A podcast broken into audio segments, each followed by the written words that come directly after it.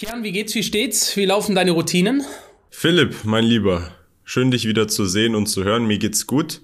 Die Routinen laufen bis auf eine Sache. Wir haben ja gesagt, wir sind ehrlich. Ich habe in letzter Zeit nicht mehr mich so gesund ernährt und man merkt es wirklich. Das ist neben, ich würde sagen, neben den Routinen gibt es zwei Sachen, die sich ganz klar immer bemerkbar machen, wenn man sie, wenn man entgleist quasi. Das eine, für mich persönlich, die Ernährung, wenn ich mich gesund ernähre, ist einfach der Energiepegel ein anderer, auch wenn ich aufstehe morgens.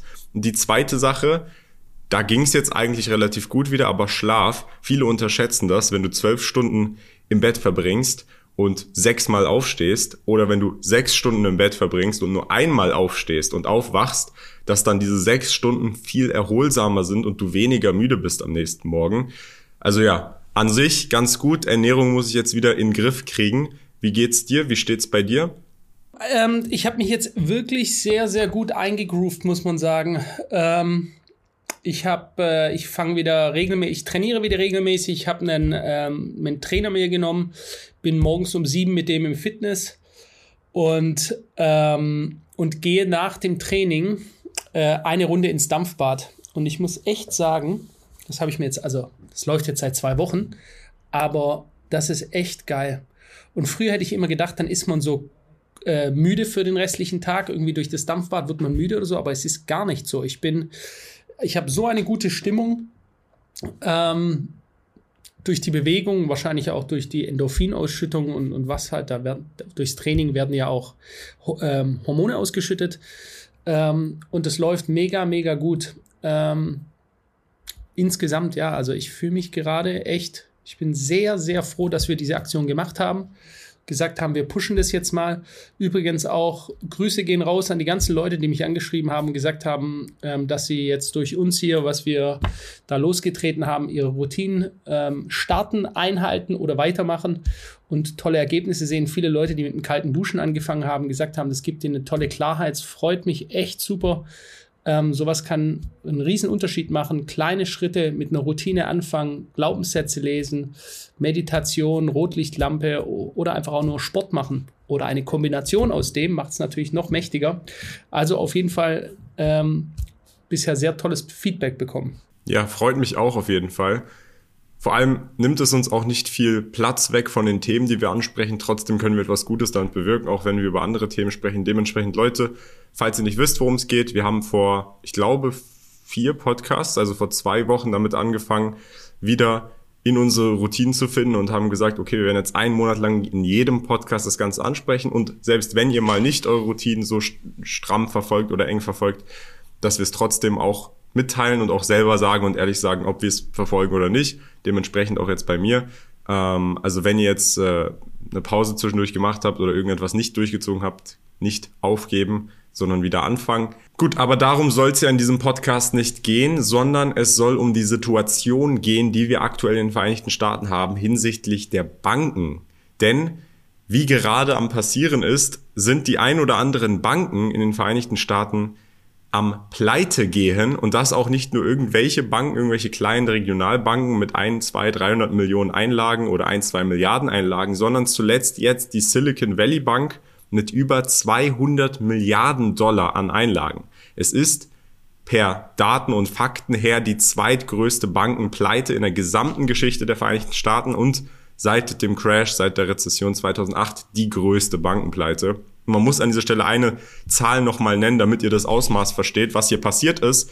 Denn innerhalb von zehn Stunden an einem Tag hat die Silicon Valley Bank 40 Milliarden Dollar an Auszahlungen gehabt. In Form von Transfers oder eben anderen Auszahlungen. Die letzte Bankenpleite in der Geschwindigkeit, die wir hatten, was vorher in der Menge die größte Bankenpleite war. Da, da waren es nur 16 Milliarden Dollar in Auszahlungen und da auch nur in 10 Tagen, was dann zur Pleite geführt hat. Hier waren es 40 Milliarden in 10 Stunden.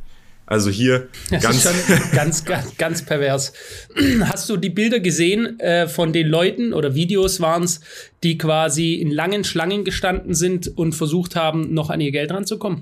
Habe ich gesehen, ja. Wobei ich nicht wirklich verstehe, was da der Sinn und der Zweck dahinter ist, weil die meisten Menschen, die da in diesen Schlangen stehen, vermutlich nicht wissen, dass ihre Einlagen versichert sind. Denn in Amerika haben wir eine gesetzliche Einlagenversicherung von der FDIC in Höhe von bis zu 250.000 Dollar und mehr wird dir die Bank sowieso nicht in Bar auszahlen. Was vor allem im, im Fall der Silicon Valley Bank das Problem ist, ist, dass viele Betroffene Konten von Startups sind und Unternehmen, die dann auf einer Payroll sind, die haben Mitarbeiter, die haben Fixkosten, die haben laufende Ausgaben, die können das nicht einfach mal so pausieren. Und wie gesagt, die staatliche Versicherung, die greift nur bis zu 250.000 Dollar. Alle Einlagen darüber sind unversichert und dann im Falle einer Insolvenz weg. Aber das, was jetzt eben dann hier innerhalb von 48 Stunden passiert ist, ist, dass wir eine fast direkte Rettung gesehen haben von der Federal Reserve, der amerikanischen Notenbank, dahingehend, dass alle Einlagen, auch über 250.000 Dollar, gerettet werden. Es ist ein bisschen komplexer, aber ganz simpel ausgedrückt. Jeder Einleger in Banken, die jetzt pleite gehen, und das Interessante dabei ist, nicht nur die jetzt schon pleite gegangen sind, sondern das Programm, was die Fed hier vorgestellt hat, gilt für das nächste Jahr. Also jede Bank, die innerhalb des nächsten Jahres Probleme mit ihrer Liquidität hat, die kann sich für dieses Programm qualifizieren und da werden die Einleger gerettet, aber nicht wie in 2008 die Banken und die Investoren, sondern das Geld, was eingelegt wurde. Also, um vielleicht nochmal zurückzukommen vorher auf den Punkt, warum die Leute da in der Schlange standen. Ich denke, äh, selbst wenn du weißt, dass dein Geld durch eine Einlagensicherung potenziell gesichert ist, weil was ist denn wirklich sicher? Ja, also ne, die, die Renten sind sicher, hat Mutti Merkel mal gesagt, äh, wir werden es noch alle erleben. Ich bezweifle es. Ähm, aber man geht davon aus, ja, der, der Staat gibt ein Versprechen ab. Aber äh, ich glaube, in solchen Situationen ist einfach die Panik groß. Ja? Leute, und jetzt geh mal davon aus, dein einziges Konto ist bei der SVB, der Silicon Valley Bank, und du hast jetzt gerade kein Cash zur Verfügung und irgendwie gehen wir mal davon aus, die, die ähm, Debit Cards, also so eine EC-Karte funktioniert nicht mehr. Was ist dann das Erste, was du machst? Auch so eine natürliche Reaktion irgendwie oder einen Reflex. Du läufst zur Bank hin und willst schnell noch Cash holen. Ne? Du willst schnell irgendwie noch Geld habhaft werden. Ich glaube, das ist der Grund, warum Leute einfach da davor gestanden sind. Wir hatten es ja in Griechenland schon äh, damals in 2008. ähm, wir hatten auf äh, Zypern schon einen Bankrun. Also es gab schon mehrere Bankruns, wo, und das ist ja auch so ein, so ein Punkt. Banken sind ja eigentlich gar nicht dafür ausgelegt, dass alle Leute gleichzeitig auch nur einen Bruchteil der, der, Gelder holen. Wenn das passieren würde, dann gehen die meisten, meisten Banken unter, weil die Gelder, die sie an Einlagen von den Kunden haben, die liegen ja da eigentlich nicht wirklich rum, sondern die sind ja weiterverliehen. Ja?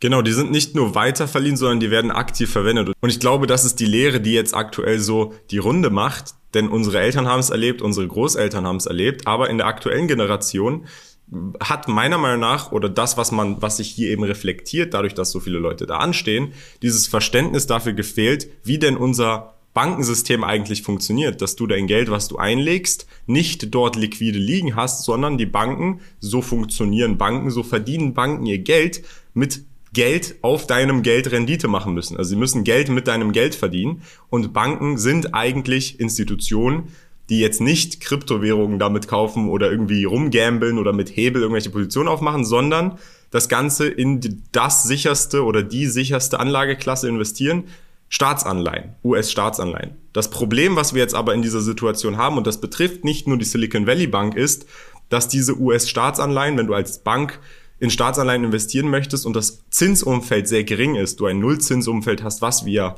bis jetzt vor der Covid-Pandemie hatten und dann die Fed angefangen hat, die Zinsen zu erhöhen, du quasi dazu gezwungen bist, in langdatierte Staatsanleihen zu investieren, damit du überhaupt auch nur irgendeine Rendite bekommst, in Höhe von dann 1,5 Prozent oder maximal 2%. Prozent. Das Problematische an der Situation ist dann aber, wenn die Federal Reserve, die Notenbank, dann anfängt plötzlich die Zinsen in Rekordtempo zu erhöhen und deine lang datierten Anleihen plötzlich an Wert verlieren, weil kurzfristig datierte Anleihen plötzlich viel mehr Rendite ausschütten. Das heißt, du würdest als Bank für deine zehnjährige, sagen wir mal zehnjährige US-Staatsanleihe jetzt weniger bekommen, wie noch vor sechs Monaten oder vor einem Jahr. Das ist dann erstmal kein Problem, weil Staatsanleihen garantieren dir ja, dass du in zehn Jahren dann dein Geld bekommst und die Rendite. Es wird dann aber zum Problem, wenn dann wie eben bei der Silicon Valley Bank plötzlich 40 Milliarden Dollar in Auszahlung kommen, weil die Leute ihr Geld rausziehen wollen und dann die Bank das nicht zahlen kann und dann ihre Staatsanleihen liquidieren muss zu Verlusten.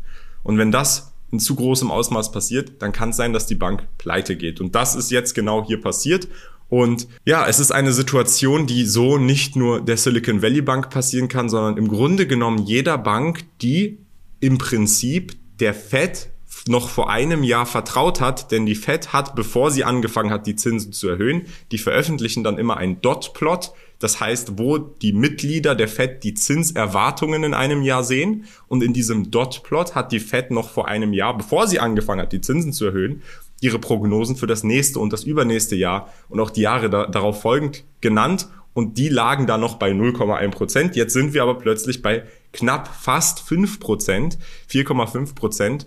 Und das ist dann natürlich, natürlich muss man an dieser Stelle sagen, wenn du Risikomanager in einer Bank bist mit 200 Milliarden Dollar an Anleihen, dann kannst du dich nicht nur darauf verlassen, aber man muss auch ganz klar anerkennen, dass die Fed hier entgegen ihrer eigenen Erwartungen gehandelt hat.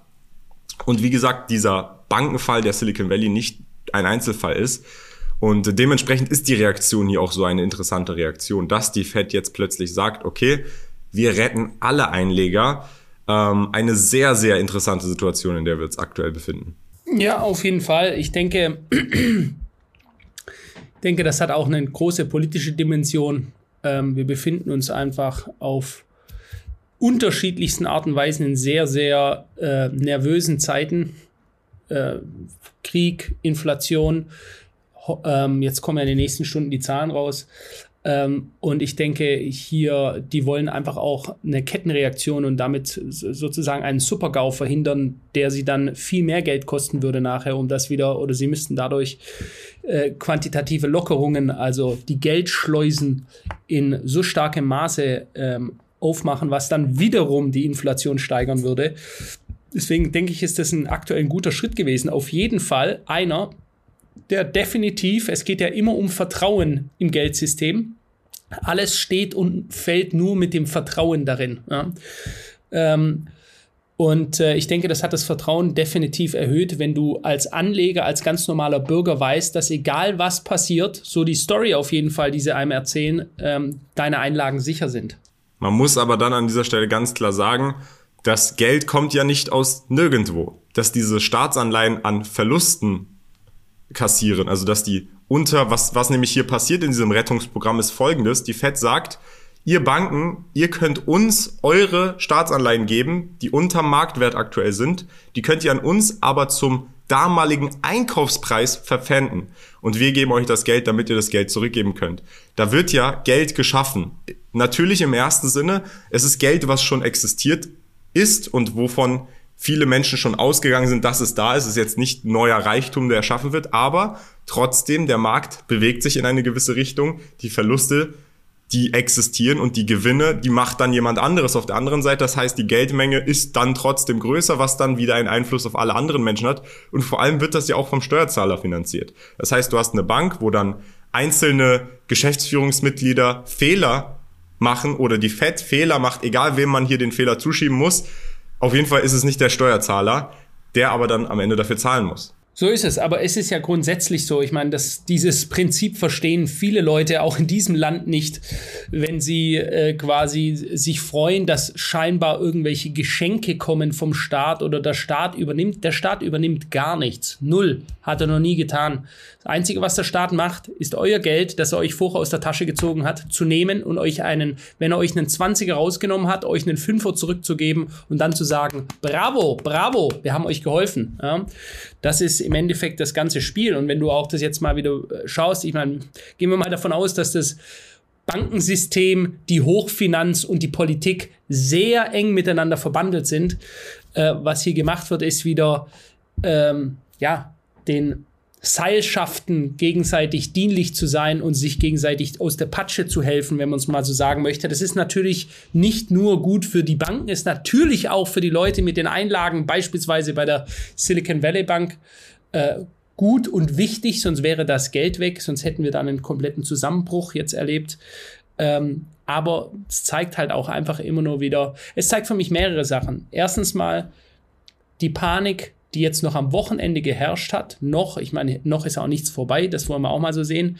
Wenn du dann aber gesehen hast, wie die unterschiedlichsten Assetklassen, die Indizes, Aktien reagiert haben, eben nicht in einem Panik-Sell-Off, im Gegenteil, wie ich meine, ähm, es hat, der S&P 500 hatte so ein Ziel, das wir davor gesetzt hatten, ähm, ein Fibonacci-Level exakt angelaufen, ist jetzt nach oben abgeprallt wieder.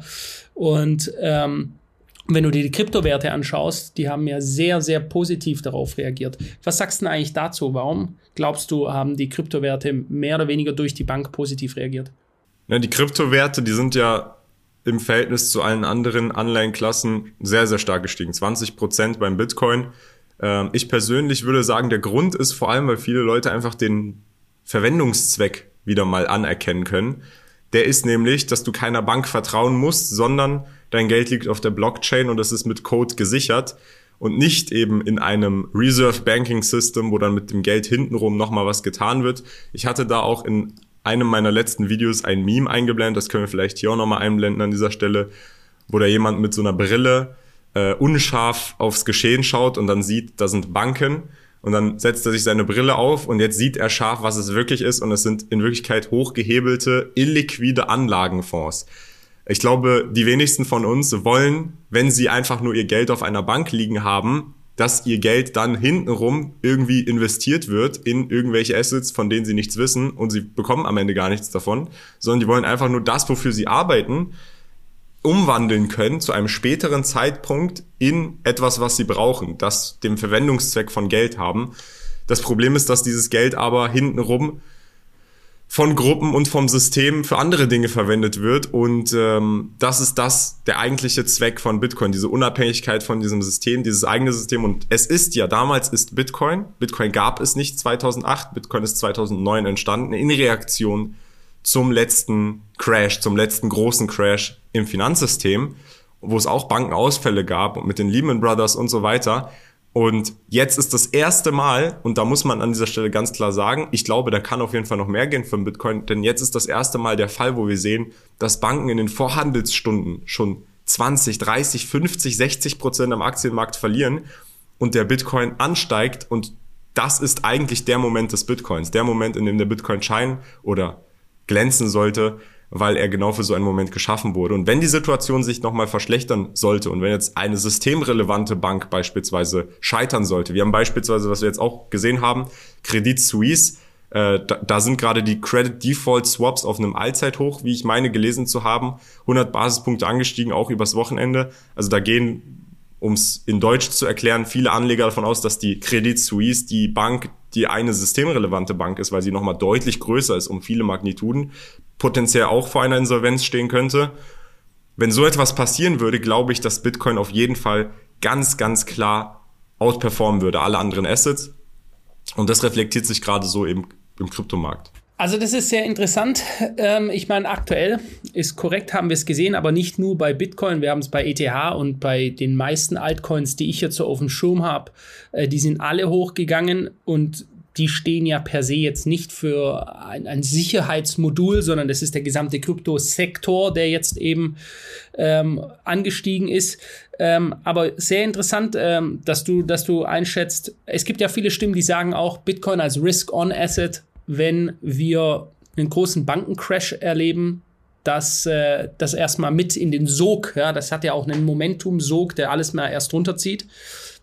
Aktuell, der Fairness halber, muss man sagen, äh, wir haben jetzt gesehen, dass äh, der Kryptobereich, oder bleiben wir mal bei BTC, ETH, dass die sehr ordentlich angestiegen sind. Ich meine, wo ich gestern geschaut habe, waren es 15,8 äh, BTC und, und äh, ETH war schon Richtung 20 Prozent oder knapp. also sehr interessant. Meinst du wirklich, wenn wir eine, wenn wir sehen würden, dass eine systemrelevante Bank untergeht, die Credit Suisse ist mit Sicherheit eine, ähm, dass, äh, dass das positiv sich auswirken würde auf Bitcoin? Ich glaube schon. Ich glaube natürlich kurzfristig, kommt drauf an, du hast ja gerade gesagt, der Sog, der dann alles mit runterzieht, wo dann auch der Aktienmarkt und die großen Indizes, S&P 500, alles crasht. Wenn wir da jetzt einen riesen Crash haben, dann wird Bitcoin als Risk Asset auf jeden Fall auch Verkaufsdruck erleben, weil du hast die gleiche Menge an Investoren, die dann alle in die gleichen Assets flüchten. Aber ich bin der Meinung, man sollte die Situation nicht zu verkomplizieren. Man sollte sich anschauen, wie der Kurs reagiert. Und aktuell, wir haben es gesehen, wir kriegen eine Bankenpleite. Am Anfang hat es den Kryptomarkt mit runtergezogen, weil potenziell der Kryptomarkt auch betroffen sein hätte können. Denn der zweitgrößte Stablecoin USDC, der hatte ungefähr drei Milliarden Dollar auf der Silicon Valley Bank, wo dann die Gefahr und die Angst bestand, was, wenn dieser Stablecoin untergeht mit 40 Milliarden Dollar Wert. Das wäre dann ein Systemrisiko für den Kryptomarkt. Das hat dann den Kryptomarkt erstmal runtergezogen. Aber als klar wurde, dass dieser Stablecoin sicher ist, dass das Geld zurückkommt von der Fed, von der FDIC, dass die das decken und der Stablecoin sicher war, dann ist der Kryptomarkt explodiert. Und dementsprechend würde ich die Situation nicht verkomplizieren. Ich würde mir anschauen, okay, wie reagieren die Assetklassen? Und man sieht es ganz klar, alles ist am Fallen. Du hast Staatsanleihen, die am Fallen sind. Der Dollarindex schwächelt. Der S&P 500 hält sich aktuell, aber ist jetzt auch nicht am explodieren. Und der Bitcoin und die Bankenaktien, die sind am crashen. Und der Bitcoin steigt. Dementsprechend könnte ich mir tatsächlich vorstellen, wie gesagt, den Bitcoin, den gab es noch nicht. Beim letzten Ausfall einer systemrelevanten Bank gab es den Bitcoin noch gar nicht. Und wenn man an die intrinsischen Werte und die Fundamentaldaten des Bitcoins denkt, dann ist das exakt das, wofür Bitcoin geschaffen wurde. Also mich würde es nicht überraschen, wenn wir plötzlich eine Rallye beim Bitcoin sehen würden, wenn eine systemrelevante Bank scheitern würde. Jetzt muss man aber eine Frage kurz klären. Wie sieht's in Europa aus? Ich glaube, das interessiert viele Zuschauer. Was ist mit den Banken in Europa? Wie ist überhaupt die Anlagenversicherung, äh, Einlagenversicherung in Europa? In Deutschland hast du Einlageversicherungen bei den Banken bis 100.000 Euro. Alles darüber wäre potenziell, wenn du das bei einer Bank liegen hast und die Bank geht pleite, weg. Wenn, sofern nicht, da irgendwie die Europäische Zentralbank zwischengreift, ähnlich wie jetzt die FED, und das Geld dann doch irgendwie aus dem Hut zaubert. Sehr krass, oder? Dass es, dass es deutlich weniger ist, deutlich weniger die Einlagensicherung äh, in Deutschland als in den USA. Ich meine, das sind ja Welten. Ja, das, finde ich auch erstaunlich. Ich muss tatsächlich sagen, ich habe ja viel auf Twitter auch gelesen, viele beschweren sich in den Vereinigten Staaten auch, dass es da schon zu wenig ist. 250.000, weil du musst dir überlegen, du hast ein Startup, das hat dann zum Beispiel insgesamt Kapital von zwei Millionen. Die haben aber dann 100.000 Euro Fixkosten im Monat die sind dann nicht versichert. Dann muss ein Startup mit, sagen wir mal, 20, 30, 40 Leuten sich 10 Bankkonten machen oder 20 Bankkonten machen, das überall versplitten. Das ist ja, macht ja auch alles keinen Sinn. Also ich glaube, da muss eine bessere Lösung auf jeden Fall für geschaffen werden. Und das Problematische wäre aber, wenn jetzt die Fed oder die EZB im Fall eines Ausfalls von einer kleineren Bank sagen würde, okay, nee, wir greifen da jetzt nicht ein. Wir greifen nur ein, wenn eine große systemrelevante Bank ausfällt dann würde so eine zwei Art zwei Klassen Bankensystem geschaffen werden, in dem du große systemrelevante Banken hast, wo wirklich alles sicher ist und kleinere Banken, wo du nicht wirklich weißt, ob dein Geld sicher ist. Ja, ich glaube aber, äh, Kian, sowas haben wir erstens sowieso schon gehabt und äh, das ist ja auch nur eine Metapher aufs Leben. Die kleinen Fische fängt man und die großen lässt man wieder schwimmen oder äh, lässt man gehen. Das ist ja egal bei was äh, hast du das, wenn es eben systemrelevant ist und wenn äh, der Aufsichtsrat besetzt ist von Gremienmitgliedern der US-Regierung beispielsweise, die, wenn du dir mal schaust, US-Regierungsmitglieder, was denen ihr Durchschnittsvermögen ist, weil die halt alle die sind alle Multimillionäre. Also wenn du da nur drei, vier Millionen Vermögen hast, bist du schon ein armer Schlucker bei denen und du sitzt da im Kongress. Und das ist ja einfach, weil sie total vernetzt sind. Die, das Bankenwesen der USA, das Kreditwesen, Bankenwesen und die US-Politik sind quasi verschmolzen ineinander. Ja. Das Wort Korruption würde ich jetzt nicht unbedingt benennen, weil ich glaube, das ist laut Gesetz bei denen gar nicht unbedingt korrupt. Ähm, aber es zeigt, warum die natürlich auch ein immenses Interesse haben, mal von dem abgesehen, das System zu erhalten, aber einfach auch um, ich will nicht sagen ihren Freunden, aber den Seilschaften, die sie haben, die Verbindungen, die sie haben und die sich, die sich gegenseitig unterstützen.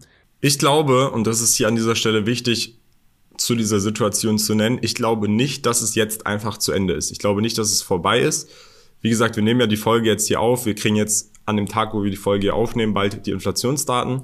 Und die Inflationsdaten sind dahingehend relevant, weil wenn wir ganz schlechte Inflationsdaten theoretisch haben, die FED potenziell das daran hindern würde, eine lockerere Zinspolitik zu verfolgen. Und die Zinspolitik ist ja aktuell der Auslöser für diese Bankenpleitenkrise, zumindest wenn man es ganz direkt betrachtet. Das heißt, Was auch passiert ist, ist, dass wir gesehen haben, dass infolge dieser Bankenpleiten und infolge des Eingreifen der Fed die ganzen Aussichten der Futures für die Zinsen, für die nächsten Monat, für, die, für das Ende des Jahres sich ganz klar gewendet haben. Aktuell geht der Markt davon aus, dass wir dieses Jahr noch zwei Zinssenkungen sehen. Vor einer Woche ging er noch davon aus, dass wir vier Zinserhöhungen sehen, also ganz krasse Wendung. Genau, und. Du hast es doch letzte Woche, glaube ich, in einem Video noch gesagt, da waren wir ja 50-50, was äh, die Erwartungen waren, 25 zu 50 Basispunkte, dann sind wir auf 75 Prozent hochgegangen, was die Erwartung auf 50 Basispunkte ist. Und jetzt gehen wir schon auf, also das ist ja der fliegende Wechsel. Und jetzt gehen wir schon auf Zinssenkungen für das, äh, für das äh, noch laufende Jahr. Genau, und das meiner Meinung nach das, was das zum ersten einmal zeigt, ist, dass hier wirklich keiner und nicht mal die Fed selber weiß, was sie da eigentlich macht. Jerome Powell hatte öfter, der Vorsitzende der Fed, in, in seinen FOMC-Meetings und in den Fragerunden gesagt, ja, wir werden jetzt erstmal so viel erhöhen, bis die Inflation runtergeht oder bis etwas im System bricht. Until something's broken. Und ähm, das impliziert ja auch, sie wissen gar nicht, bei welchem Grad oder bei welcher Geschwindigkeit potenziell irgendwas Systemrelevantes kaputt gehen kann. Jetzt ist beginnt's zu bröckeln, die Fassade, der erste Domino scheint gefallen zu sein. Und jetzt sind sie auch schon am Zurückrudern und das signalisiert dann natürlich auch den Teilnehmern, okay, die sind vielleicht ein bisschen zu schnell, zu aggressiv, zu hoch gegangen und jetzt verzögert kommt der Effekt. Das heißt, die werden jetzt hier wahrscheinlich zurückrudern. Da, davon geht der Markt aus. Wenn, wenn jetzt aber, wie gesagt, die Inflationsdaten deutlich schlechter sind als erwartet und Jerome Powell zurückrudert und wir dann weiterhin hohe Inflation haben, dann würde das in nun noch mehr Problemen langfristig vor allem führen und in einen noch viel härteren und tieferen Fall resultieren. Dementsprechend ist es wichtig, dass die Inflation jetzt abfällt, damit wir dann auch ab, abfallende Zinsen sehen können und damit wir potenziell ein besseres Umfeld auch für Risikoassets sehen können, was in dem Fall positiv wäre. Also alles, was jetzt hier passiert, das muss man ganz klar sagen, ist auf jeden Fall positiv für, für die Assetklasse Kryptowährung. Wenn wir den großen Crash sehen, ausgelöst durch Bankenpleiten, dann ist das der Moment, in dem die Fed eingreifen wird und ihre Zinspolitik wieder wenden und drehen wird. Und dann wird's wieder Geld gedruckt und das ist gut für alle Assets, die begrenzt sind, wie Kryptowährungen. In dem Fall, in dem die Fed jetzt hier nicht eingreifen muss, die Inflation abfällt, die Zinsen leicht gesenkt werden, aber dann plötzlich die Arbeitslosigkeit hochschießt und wir eine harte Landung in der Wirtschaft sehen und einen Wirtschaftscrash, auch das wäre gut für die Kryptowährungen. Das Einzige, was eben kurzfristig den Kryptomarkt mit runterziehen könnte, wäre dann eben so ein Black Swan Event, wo dann wirklich, sagen wir mal, S&P, der Index fällt wie bei Covid, beim Covid-Crash, 30 Prozent an einem Tag. Das würde, glaube ich, auf jeden Fall den Kryptomarkt auch mit runterziehen. Aber ich glaube, was dann im Resultat des Ganzen passieren würde, wäre, sobald es wieder in Richtung nach oben geht, dass der Kryptomarkt mit einem deutlich höheren Beta, also deutlich stärker ausschlagend nach oben schießen würde. Jo, vielleicht sollten wir auch hier noch erwähnen, nicht nur von Krypto zu sprechen, auch die Edelmetalle sind leicht, also immer natürlich in Verhältnis setzen. Die Edelmetalle sind auch gestiegen. Die steigen natürlich nicht in so äh, hohem Maße und sind nicht so volatil äh, wie äh, die großen Kryptos. Aber ja, äh, was wäre denn jetzt, du sagtest ja, wir haben noch ein paar Stunden, das kann man ja dann auflösen, wenn es soweit ist. Was wäre denn jetzt deine Schätzung? Wie hebt die FED bei der nächsten Anhebung? Wie hebt sie, äh, um wie viele Basispunkte hebt sie an? Ich sag dir ehrlich, Philipp, ich kann mir nicht vorstellen, also 50, glaube ich, macht gar keinen Sinn. Selbst wenn wir schlechte Inflationsdaten kriegen, 50 werden wir nicht bekommen. Ich glaube, entweder sie heben sie gar nicht an oder 25. Was da am Ende passiert, hängt von den Inflationsdaten ab. Ich glaube, wenn wir gute Inflationsdaten kriegen, dann ist die Chance sehr hoch, dass sie gar nicht anhebt, dass sie erstmal pausiert. Wenn wir schlechte Inflationsdaten kriegen, könnte es sein, dass sie jetzt noch einmal 25 Basispunkte anhebt halte ich aber auch eher für unwahrscheinlich. Ich glaube, der wahrscheinlichere Fall ist, dass hier gar nichts erstmal passiert ist. Die Fed sagt, hey, wir haben im Finanzsystem, im Bankensystem gesehen, was da passiert ist.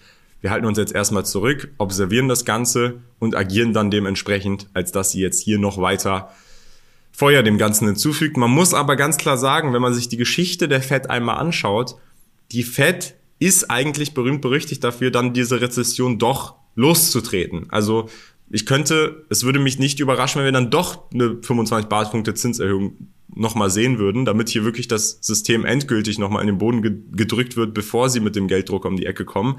Und das noch in größerem Ausmaß. Also es ist eine Situation, ich glaube, die Antizipation und die Erwartungshaltung waren noch nie so gemischt bei einem Zinsmeeting. Wir haben ja auch die größte Volatilität in zweijährigen US-Staatsanleihen jetzt gehabt hunderte Basispunkte sind die gefallen. So eine Bewegung im Anleihenmarkt, dass du so etwas hast, äh, da muss schon wirklich einiges passieren. Und das letzte Mal, glaube ich, dass wir so eine Bewegung haben, war, war 1987 oder so im Anleihenmarkt. Mhm. Ja, also 87. Wie bitte? Ja, 87. Genau, 87. Also hier jetzt von, von äh, deterministisch von Fakten auszugehen, ist wirklich äh, nicht angebracht, meiner Meinung nach. Ich erwarte aber eher eine Zinspause. Also du erwartest die Zinspause, ich erwarte 25 Basispunkte. Dann sind wir mal gespannt. Mir würde es natürlich sehr gefallen, äh, also rein jetzt aus Anlegersicht, wenn, wenn du recht behältst und wir bekommen keine Anhebung, weil das meiner Meinung nach den Aktienmärkten weiter starken Auftrieb geben würde. Aber we will see. Es kommt ja schon bald auf uns zu. Ja, spannend, spannend zu betrachten. Und die Frage, ob jetzt noch eine systemrelevante Bank einbricht, keiner weiß es, um ehrlich zu sein. Ich glaube, wenn die Fed weiter erhöhen würde, dann ist das Risiko umso höher, dass, hier, dass wir wirklich nochmal einen richtigen Kollaps sehen. Wenn die Fed jetzt so langsam den Pivot einschlagen würde, dann würde das signalisieren, dass sie zu weit gegangen sind. Das würde dann bedeuten, wir sehen potenziell keinen weiteren Kollaps mehr in, in dem Ausmaß, aber dann ist halt das Problem, wenn die Inflation nicht bekämpft ist und die Märkte alle pumpen und das Geld wieder ausgegeben wird, dass sie dann bestehen bleibt und, und sich, ja, festigt, was dann auch wieder problematisch ist. Also eine aktuell wirklich sehr, sehr multifacettierte, problematische Situation, die wir aktuell im Finanzmarkt haben. Gar nicht so einfach, kann man nicht in A, B, 1, 2 äh, dieser Weg oder dieser Weg so richtig umfassen. Aber auch hier einen Tod muss man sterben. Und äh, ich sehe das eher so, dass wir entweder hier in richtig böse Rezession reinlaufen. Ähm, die kann natürlich auch durchaus gesund sein, ja. Also solche Reinigungseffekte können durchaus gesund sein. Sie sind halt für das normale Volk, für die Menschen weniger schön. Oder wir bekommen oder sie senken wieder, dann ist im Endeffekt eher die Leute, die investieren, also grundsätzlich überhaupt mal nur investieren im Aktienmarkt, von mir ist auch in den Kryptos, die werden weiter steigende Preise sehen, denen ihr Vermögen wird auf dem Papier auf jeden Fall mehr werden, aber die Inflation wird auch gleichbleibend hoch sein, was bedeutet die Entwertung des Geldes. Und ich denke, das sehen wir ja schon überall. Ich meine, das wird ja wahrscheinlich bei dir in Dubai, gehe ich jetzt mal davon aus, nicht anders sein. Aber hier äh, in Deutschland sind sämtliche Produkte, wenn ich mir jetzt so eine Produktpalette anschaue oder einen Warenkorb, ist alles spürbar nach oben gegangen. Können ja die Leute gerne mal in die Kommentare reinschreiben. Also es ist, es spielt wirklich gar keine Rolle, was ich mir anschaue. Ähm, ob es Lebensmittel sind, ob hier, wir haben hier gegenüber vom Büro haben wir so eine Thai-Massage äh, von so einer netten Thai-Dame halt. Die hat die Dinger um 50 Prozent auf einen Schlag, bumm, hat die die hochgesetzt. Also es ist wirklich egal, wo du schaust. Du hast spürbar äh, gestiegene Preise. Das Kaffee hier gleich um die Ecke hat seine Preise, also ich glaube auch so um die 50 Prozent angehoben. Wenn man sich mal überlegt, 50 Prozent, was das für eine Preisanhebung ist. Da ist dann das Problem, ehe das wieder runtergeht, muss eine harte Landung und Rezession kommen. Weil wenn, wenn sich Preise erstmal höher ansiedeln, vor allem im Dienstleistungsbereich und die Leute das auch zahlen, dann muss schon so einiges passieren, dass das wieder wirklich um das gleiche Ausmaß abfällt. So ist es. So sehe ich es auch. Deswegen, wir werden es sehen. War auf jeden Fall sehr spannend heute. Wir bleiben dran an dem Thema. Wenn euch das Ganze interessiert hat, kommentiert gerne mal, ob ihr mehr in Richtung oder mal ein grundsätzliches weiteres Thema haben wollt in Richtung äh, Finanzmarkt, Themen, Kryptobereich. Vielleicht eine Podcast-Folge, die mal interessant wäre, die vielleicht viele auch mal interessant finden würden, lasst das gerne mal wissen, wäre, wie funktioniert denn wirklich unser Bankensystem in Europa? Wo, wo geht das Geld hin? Wie sieht's da aus? Und wen, wen trifft die Inflation am meisten? Dann beschäftigen wir uns mal eine ganze Folge wirklich nur mit dem Bankensystem. Wie funktioniert das? Ähm, ich glaube, da gibt es auch viele Misskonzeptionen. Aber wie gesagt, lasst uns das gerne in den Kommentaren wissen. Ansonsten jeden Montag, jeden Freitag auf allen Podcast-Plattformen. Hat mich gefreut, Philipp. Und wir hören uns im nächsten Podcast. Ciao.